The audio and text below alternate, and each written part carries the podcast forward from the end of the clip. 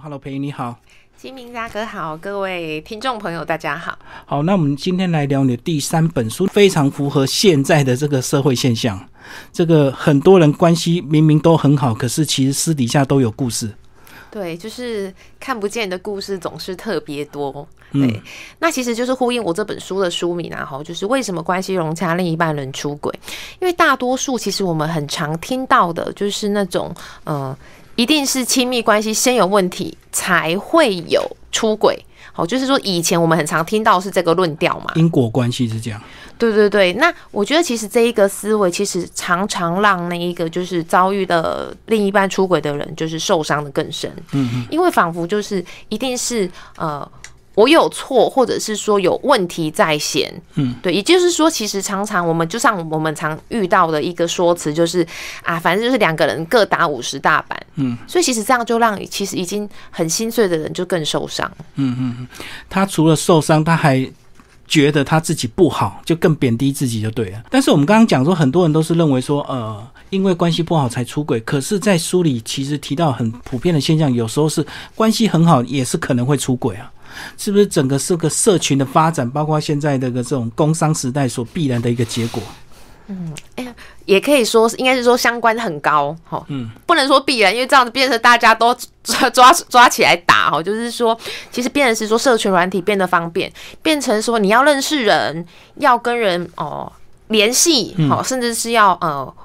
保持地下关系，变得更加容易了，哦。对，我就像我之前常常就开玩笑说，你看以前要那个联络一个人，搞不好古时候还飞鸽传书，这个鸽子飞到一半可能就被打下来了。哦很难见到面，就对。对，可是现在其实只要你有手机，你也安装一些像是 Facebook 或者是 IG，嗯，或者是 Line，其实随时随地你都可以跟任何一个人就是产生联系啊。嗯对，甚至还有很多陌生人来找你，但是你不用太高兴，大部分都是诈骗。那如果是多年不见的，有时候那种意外的火花就会起来，对不对？小学同学突然相遇，然后两个人虽然都已婚了，可是有时候那种当年的那种初恋的感觉，就会让你有出轨的这种可能。对啊，因为其实我相信大家都可以去想象一个一一个场景啊，吼，可能是呃国小、国中、高中同学会，又或者是说，哎，可能刚好去呃什么远地出差，然后可能刚好有一些人原本。没有什么关系，没有什么联系，然后刚好有了独处的的的时间跟空间，就像嗯，工商出差这样。对，然后或者是说，哎，那刚好要分别之后，大家彼此加个 Line，加个留一下联络方式。好，那回去之后呢，虽然大家各自有家庭，各自有伴侣，好，可是回去之后呢，可能还是会问候一下那个哦，嘘寒问暖一下哎，，嘘寒问暖一下另一半以外的人。好，那就像我们常常可以去想象到，就是说。因为你跟你的另一半朝夕相处，好的一面你都看到，但是呃，你可能比较可能忍受不了的地方，好的都习惯了，可是坏的你就越来越不习惯。对，而且还会放大。而那个远方呢，就是没有办法时常见到面，只能透过就是社群软体保持联系的人，我们往往都会只看到对方好的那个部分。嗯，而且如果你约这个远方的人来见面，他一定会精心打扮。那如果你家里的那一个一定是卸妆后的，你看到他的素颜，所以那种情分、那种情感就感觉落差很大。对，落差很大哦，而且再加上，其实我相信大家，你只要有在用脸书的人哈，或是用 IG 的人，我们通常会去分享出来的东西都是比较正向的东西啊。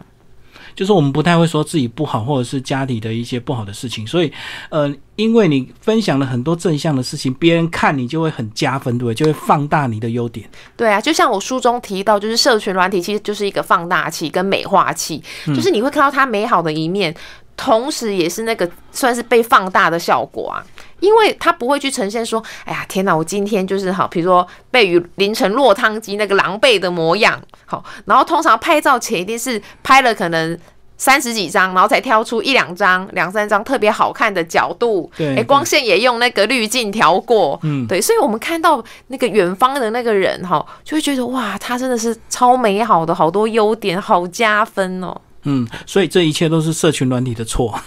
应该说，它真的是有很大的影响效果。嗯对，好，那社群软体再来又加上私讯的这个功能，就造成很多这个私讯啊，这个一点一滴，好像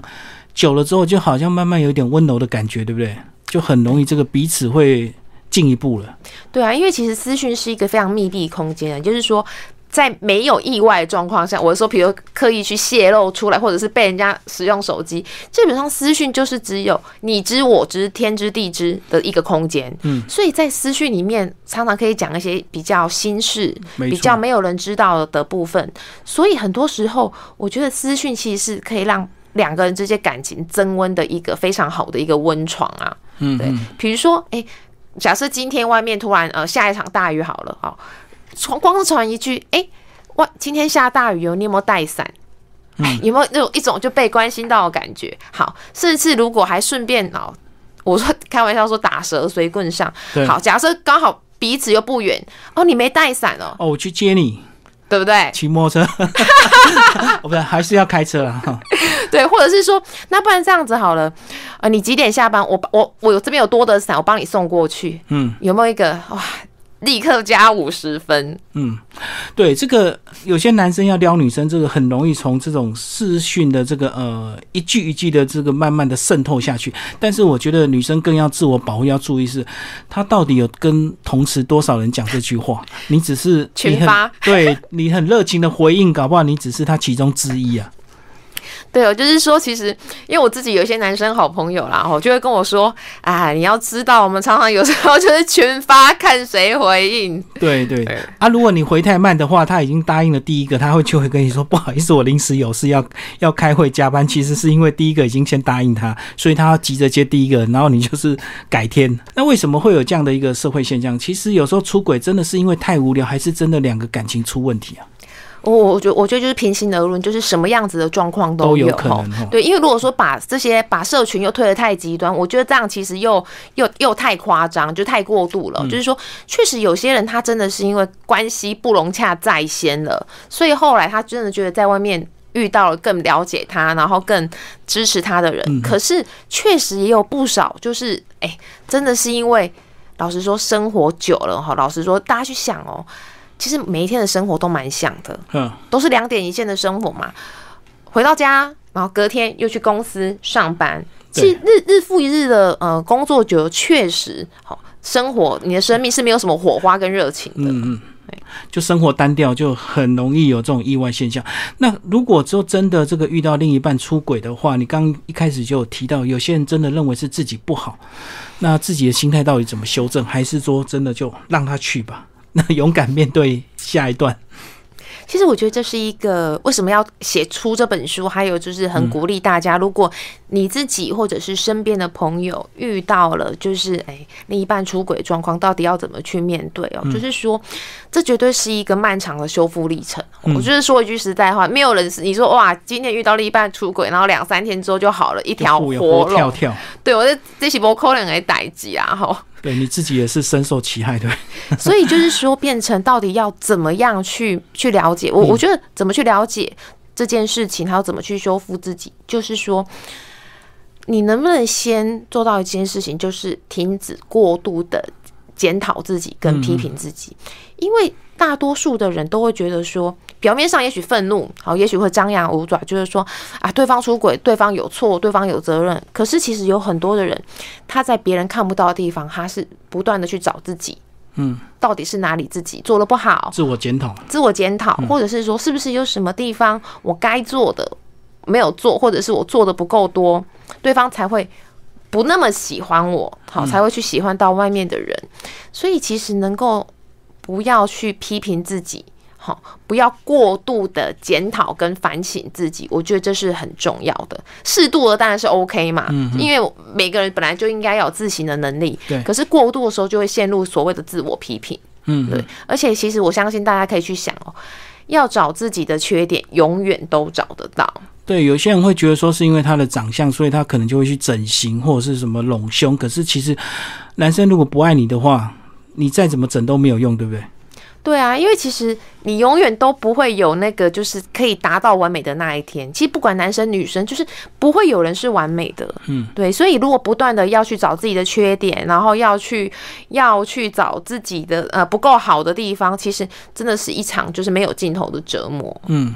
无尽的轮回啊。那重点是他还是回不来了嘛。那有时候呢，这个真的遇到出轨现象，你还有另外一种现象是，你会去把自己一直跟对方比较。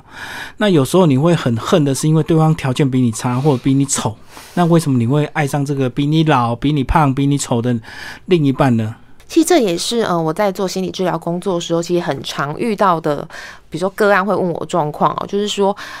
为什么我的另一半他出轨的对象条件真的没有我好？客观条件，你说所谓的外表哈，甚至是说学经历，或者是各各方各面，所以这就是我在书中特别想要去跟大家分享，就是我们真的不要被所谓的外在条件所骗了。就是说，其实不要说。自己遇到了，我觉得其实光是你去看所谓的新闻，我们都会觉得哇天哪，怎么那个所谓的正宫，不管是男生还是女生，感觉好像更优啊，好这一类的。其实我觉得很多时候，当你去看到一个人内心的一个世界，也就是说，也许另一半出轨，他是想要得到所谓的被仰望的感觉。嗯嗯，也就是说。呃，像我书中有一段是有提到说，如果你的另一半吼，他想要那种被当成偶像，嗯，被崇拜，被仰望，是不是他跟那一个对对象之间的落差要够大？哦，所以他要找那种条件很差的，就是说相对起来，嗯嗯，呃，就是可能跟他落差很大，甚至跟所谓的正宫比起来更差。对，因为正宫你可能第一个在一起久了，你不可能时时把他当成偶像，就算你可能与。就是语气当中，你还是会称赞他，可是那个感觉绝对没有那个落差很大的人，包含那种所谓更遥远的人的强烈嘛？对，而且呃，如果刚认识的人，他对你的崇拜心理会更强烈，因为如果相处久了，彼此就太熟悉了嘛。是，嗯，而且男生有时候那种喜欢当那种大男人的那种心理啊，就是被崇拜那种心理，有时候也是男人的一个迷失啊。对，就是说，我我觉得这个真的是常年的一个迷思哦，就是说，想要被崇拜，想要被仰望，想要成为别人心中的英雄跟拯救者。嗯，好，当然这个东西很多时候真的是，呃，男男人自己的包袱。嗯，好，就是说，哦，我要就是一个非常很厉害的人，好，然后或者是说要好像无坚不摧，然后女生有些时候就会比较喜欢那种可以让自己。就是好像啊依赖的一个对象，我觉得其实真的是有点像是相害，哎，就是说男人也会活得很辛苦，而女生可能也会就是有一个呃一个就是比较像是英雄式的期待跟崇拜，嗯，可是其实。只要大家认识够久，跟相处久了，其实这一些的迷思，或者是这一些就是那个光环，一定都会淡掉啊。嗯，对我真的遇到那种感情很好的夫妻，那个太太还是习惯叫先生叫什么大哥什么大哥，然后那男生就感觉走在外面就很有面子，对不对？就而而不是直接连名带姓叫叫喂喂喂，或者是直接叫名字叫姓这样子。其实我觉得男生女生都一样哦，就是谁不喜欢？被喜欢，谁不喜欢被崇拜？对。可是我觉得每一个人永远都是回到自己的内心看，说到底哪一些、哪哪一些被被崇拜、被喜欢的程度我就够了，而不是无止境的追逐，说我要就是活得很像就是。就是我觉得那都是一种虚幻的假象啊。就是说，今天就像我今天我是一个作者，有读者喜欢我，那我当然是觉得开心的同时，我也不能就是把自己好像就真的就觉得说哇，我自己真的是哦好了不起哦，走路有风什么。我觉得还还是回过头来就是感谢别人对你的喜欢跟欣赏。对，但是不要就是去神化了自己或神化了别人，我觉得这是很重要的。好，那如果说真的遇到这样的状况，你的家人不谅解，有些传统的这个家庭会怪这个自己的小孩，就是因为你不好，或者是你不孝顺，或者是你你怎么不会做家事，你的另一半才会出轨。那如果遇到这种这么伤心的事情，然后你的家人又又不支持你，怎么办？我觉得有很重要一件事情就是说。我们真的不太能够去期待我们身边所有的人哦，包含家人哇，一定都是第一时间的支持你、力挺你、了解你的状况。所以我觉得去找到能够真的支持你的人很重要，而这个不一定是你的家人，可能是你的好朋友，嗯，或者是你学生时代的好同学，好，甚至好你说那真的就没有呢？我觉得。去找专业的心理师是很重要的，因为大多数就是传统的思维都是以所谓的就是劝和不劝离呀，哈，哦婚姻维系为一个前提，作为一个考量，所以常常就是会不自觉的去，呃，就是批评跟指责了，就是已经很心碎的人，嗯，好，就会觉得说啊，一定就是因为你的家事做的不够多啊，对，或者是你没生小孩，没生儿子，哦，对，要么就是没生小孩，或是有生小孩，就说就是因为没有生到男生，对，好，就是怎么样的理由都有哈，所以我觉得很多时候就是千万千万记得去找能够支持你、了解你的人，同时不要把这一些话照单全收。哦，就不要指望全部人都会支持你，你只要找到支持你的人就够了。对，我觉得这非常重要。而且当你找到支持你的人的时候，请把他们对你的支持放十倍大来看。对，对，一句好话放大十倍，那很多不支持你讲的坏话，你就把它缩小，这样落差就够了。对，好，那当了解这些现象以及那些心态之后，最后一章节你讲到是怎么修补，对不对？到底怎么呃把自己的爱找回来？是不是最后就是要爱自己啊？对啊，就是说，其实我们我相信所有的呃听众朋友一定都把“爱自己”这三个字听到都快烂掉了。可是到底什么是爱自己？就只是三个字，看起来很简单，对不对？可是我想要提醒大家，就是爱自己是一生的功课。所谓的爱自己，我就有一个很大的前提，就是说能不能做到尊重自己。嗯，而尊重自己，就是我不要去扭曲自己的感受，不要去否认。好，比如说我明明就已经很难过、很伤心哦，然后我还要就是笑脸隐忍，然后跟别人说我没事，嗯嗯，好，或者是说，我也常在我书中有提到，比如说什么叫错误的爱自己，就是好，今天也许我在呃之前的感情或者是婚姻里面我受伤了，可是之后我遇到我喜欢的人，诶，可是我喜欢的他其实也是啊，比如说有妇之夫，因为我要爱自己呀，我要尊重我自己的感受。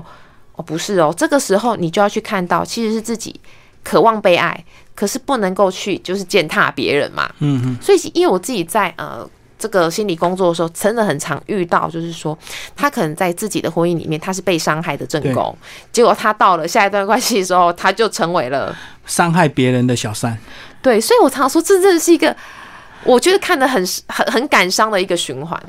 就女人何苦为难女人，就是这样。你受伤了，可是以后你就变厉害的这个 小三就对。对，但是我同时也看到，就是这些个案，他陷入这样子的状况的时候，他其实也有很自责的部分。所以我觉得也是给所有的人提醒，就是说，爱自己的同时，真的要去留意你想要追求的东西，到底是不是真的爱自己，还是表面上好像是尊重自己的感受，可是不知不觉也让自己陷入日后自己也很看不起自己的这个循环当中。哦，我懂。所以有时候，呃，很多人会积极的想要报复，他认为说我一定要痛快，这样才叫爱自己。可是那个到底是不是真正对自己好的一个手段？就好像你在前言提到这个通奸除罪化这个问题，很多人女，尤其是女性朋友可能会非常的不爽，对不对？就是觉得呃，为什么不能够不告他，告到让他去坐牢？其实呃，如果大家有去找呃，就是相关的新闻，还有过去的一些判决哦，老实说，其实真的被判成功的，在我就是那时候去搜寻的资料，其实是不多的。好，也就是说，告别人确实很痛快。我告应该说告别人跟呃告成功，也许会有一时的痛快。对。可是老实说哦，长时间下来，其实自己也跟这个伤害自己的人事物绑在自己非常绑在一起非常的久。对，因为这个官司只要一直耗下去，你一定你的心情一定会纠结在里面。那最后即使被判刑，也是一颗罚金，就是真的不会入入监去服刑，就对，那个达不到你要让他去关的这个目的。对，而且其实我也会很心疼，就是遭遇到就是伴侣出轨的人，其实每当回想一次，又是一次的伤害。嗯嗯。对啊，因为其实说你说呃，比如说是提告这个过程当中，一定要要收证嘛，然后还要就是反复的去诉说这个。就是从头到尾这个历程，我真的觉得这真的是 N 度伤害。嗯嗯嗯。那另外呢，如果是两个人之后有小孩的话，那对怎么去面对小孩又是另外一个技巧，对不对？对，其实我自己的呃粉砖，包含我自己哈，就是有一些读者啊，都会私讯问我说怎么办？就是比如说他遇到了先生出轨，然后他也跟小孩讲，对，要离婚喽。那到底要怎么跟孩子说？嗯，其实我想要跟所有的呃所有的听众朋友分享，就是我自己工作那么多年，其实我很多很多个案，就是从五岁到九十五岁都有。我觉得其实大家不需要把小孩当成就是小小孩，好像这么的不懂事，然后经不起任何的呃生命当中的变动。嗯，意思就是说，其实孩子何尝不想要快乐的爸爸或快乐的妈妈？嗯嗯而我们要怎么跟孩子说？我觉得很多时候，当我们要去说这些事情的时候，我们只要提醒自己，我们如实陈述，但是不要带太多的情绪化的用词。我懂。好，也就是说，那到底什么叫做情绪化用词？比如说，呃呃，假设用一个案例，假设如果今天是妈妈要对自己的孩子讲好了，嗯，不是说哦，就是因为你爸爸就是可能呃，比如说呃，像禽兽啊，猪狗不如，好、当然确实他变心了，让你很难受，可能就是说今天你爸爸有不一样的选择。好，那他做出了怎么样的选择？以后我们就不会住在一起了。好，当然，孩子他在理解这些呃讯息，一定会有很多的冲击。哈，也许短时间内无法接受，可是我想要跟大家分享，就是说，其实生命当中的很多事情，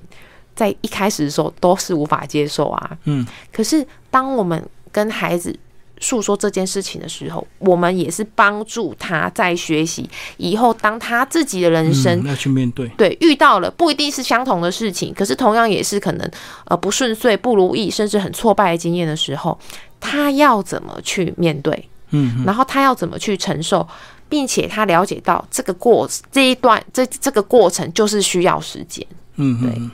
很多事情本来就是生命的一部分了。我记得我小时候，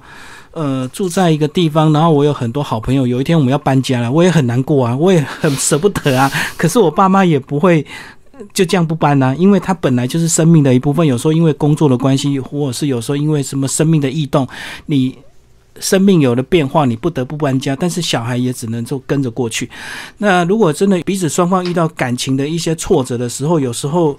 该面对还是面对。其实重点就是像这个我们的培英心理师讲的，你不要带有情绪去批判，过度的去批判另一半。你只要简单把这个事实让小孩讲，小孩自己也会慢慢的去修复，然后去理解。最后呢，这也是他生命的一部分，因为未来可能他自己的感情或人生的波折也可能会遇到这一块，他也是及早在学习。如果他有一天遇到这样的状况，他要怎么去面对？是啊，其实人生当中任何的挫折哦，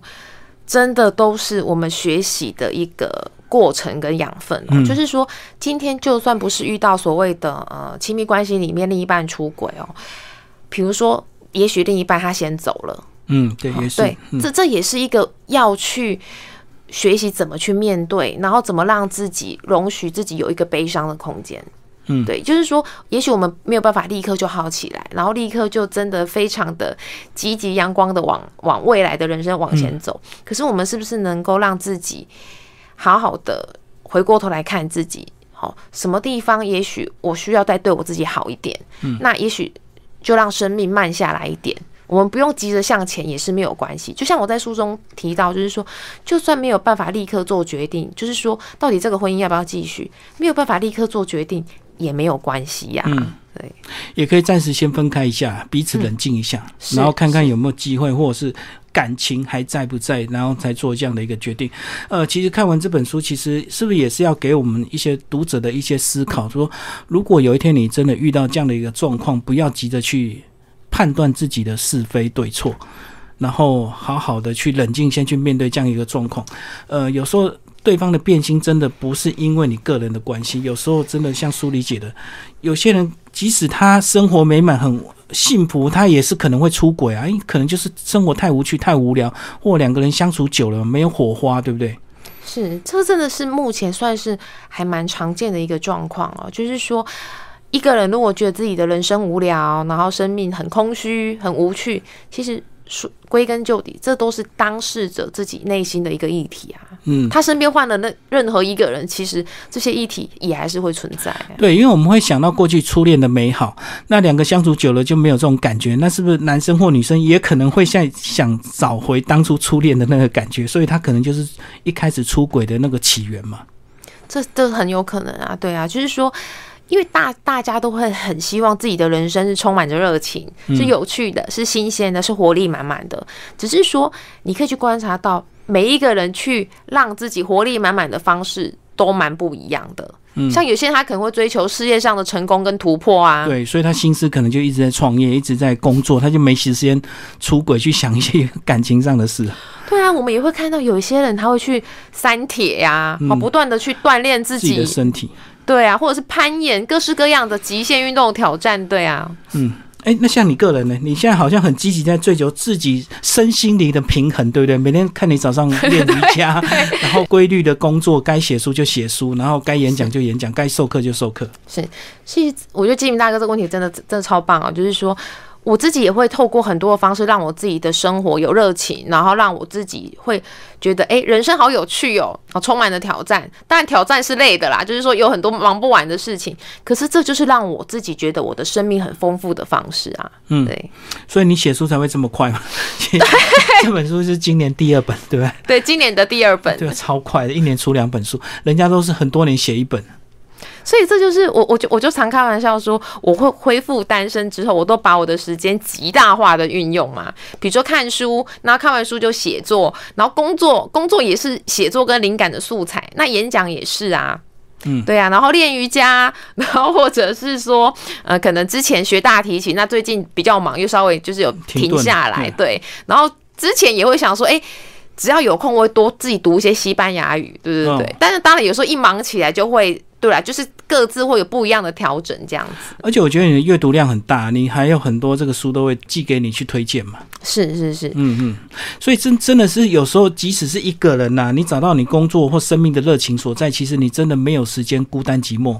自然这个什么感情上的一些烦恼就跟就跟你不会有关系呀、是啊是啊是啊，非常非常同意。嗯，好，其实裴云算是现在也是呃非常多人关注的一个心理师。你现在的合作期也非常多，对不对？你是未来生活会不会有些调整，或者是你工作脚步会不会有些什么不一样？其实我觉得我我。扪心自问，我的工作脚步算是蛮快的，因为有嗯蛮多就是合作啊、邀访哦，不管是书籍，或者是说一些影音的合作，或者是说会有很多呃邀请要录 podcast 这样。我觉得其实某个程度上，我觉得就是顺随因缘吧，就是说，哎、今天如果这个呃邀请来，那我就也很合适，然后可以分这个分享又可以帮助大家，那我觉得就是何乐而不为啊？嗯，对，其实像培云这样的一个状态，其实也是可以给大家一个参考。就是有时候女生啊，如果你遇到感情的一些挫折，你与其这边自怨自艾，你不如好好的爱自己，然后把自己一些各方面的状态调整好。有时候男生回头蓦然回首，发现你好美，有时候那种是知性美，对不对？是，其实我觉得，呃，大家不要被所谓的就是一些外在，呃，应该说世俗的价值观捆绑，嗯什么年龄啊，几岁就怎样，几岁就可能不吃香。我觉得其实，也许确实有些人他是特别重视外表的，嗯可是相对起来也有人很重视知性啊，非常内在的部分。对，嗯，所以 我很想讲你那 FB 的发文，就是说，其实你这个人真的很简单，你把自己的生命调整的非常好。那如果有一天有一天在谈感情的话，其实你要的不是那种约会啊，什么吃饭什么，你要的是两个人真的好好静下心来，彼此看个书这样子，练练瑜伽。可能就约会的时候在聊国家大事吧。我觉得这本书写的非常棒，然后从一开始的这个现在的关系，一直到一些呃案例的一些说明，到最后教你怎么修补，一整套完整的这个步骤，教你怎么走过这个，因为这个事情真的是很难避免。有时候你再好，我们看到很多艺人啊，也是被出轨啊，是，那么漂亮，那么有钱，可是他的另一半还是会出轨啊，所以只能好好修补自己吧。好，今天非常谢谢裴云为大家介绍新书《为什么关系融洽，另一半能出轨》，宝瓶文化出版。谢谢大家。